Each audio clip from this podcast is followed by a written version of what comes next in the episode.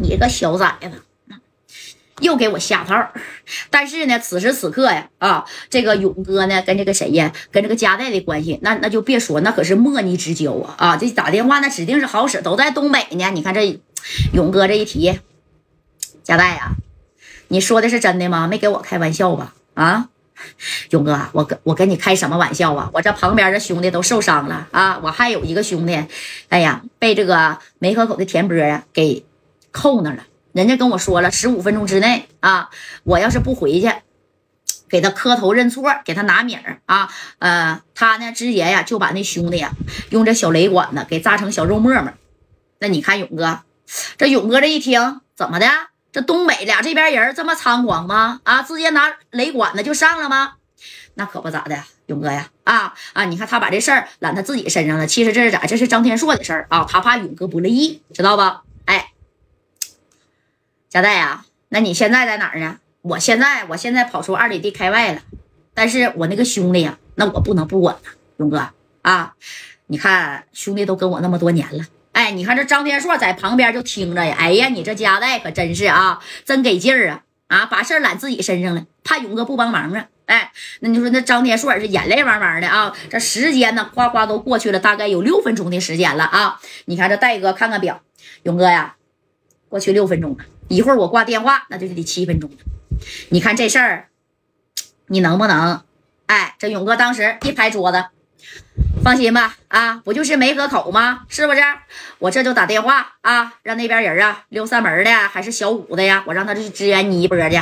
那行。那勇哥呀，那我就等你好消息了。那你赶紧打电话，我这时间不多了。一会儿他要是追上来，拉一车的小雷管，那直接你就见不着弟弟我了啊！我他妈也回不了四九城了，对吧？那老爷子喜欢呢啊，那帝王绿的那小翡翠壶，我也给他定做不了了。哎，你说临子临了还不忘点拨一下勇哥啊？这老爷子挺喜欢这帝王绿的镶边的小翡翠的各种各样的小首饰，知道不？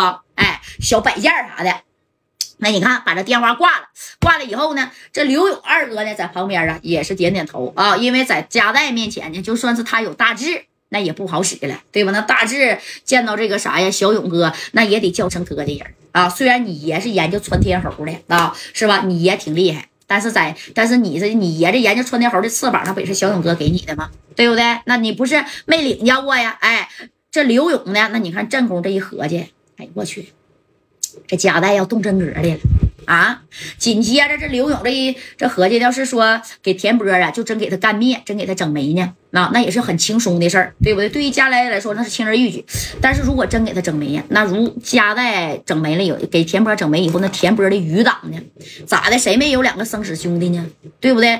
那说不定啊，会到这个深圳呢，会到四九城呢。你看，也给戴哥找点这小麻烦。虽然加代不怕，再说这刘勇啊，还有一点的一点点的小私心啊。因为呢，这田波啊，给他的兄弟李志国啊，那给放了，还说劝说的你赶紧走，我不与你刘勇为敌啊。这刘勇一合计，虽然。那你说这田波炸我们了，但是呢也没炸着，就算是炸着了，他们也没不了，顶多负伤，对不对？但是这刘勇也也挺生气，他合计这田波，我到底是救他还是不救他呢？啊，你看这勇哥也挺尖呐，我不如落个好人，毕竟我得在东北混呢。啊，这田波那是整矿的。哎，你看啊，这刘勇呢就背着这个小小戴哥啊，但是也不算是背着啊。这刘勇把电话啪啪啪啪的啥呀，就给这田波呀就给支过去了。哎，他先给田波打过去了。你看啊，这田波在这等着呢，等着啥呀？等着炸这个吕长春呢吗？谁呀？哎，田波，我刘勇。哎呀，你咋给我打电话了？那加代呢？他回来吧？啊，我告诉你啊，可没有几分钟的时间了啊，可没有几分钟的时间了。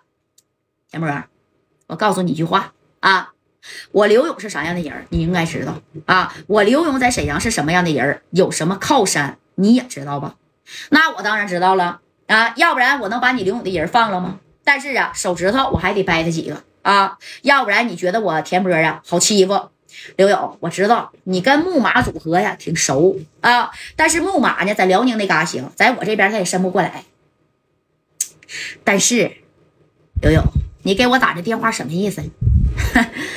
田波，我告诉你啊，我不只有木马组合啊，我还有大志呢。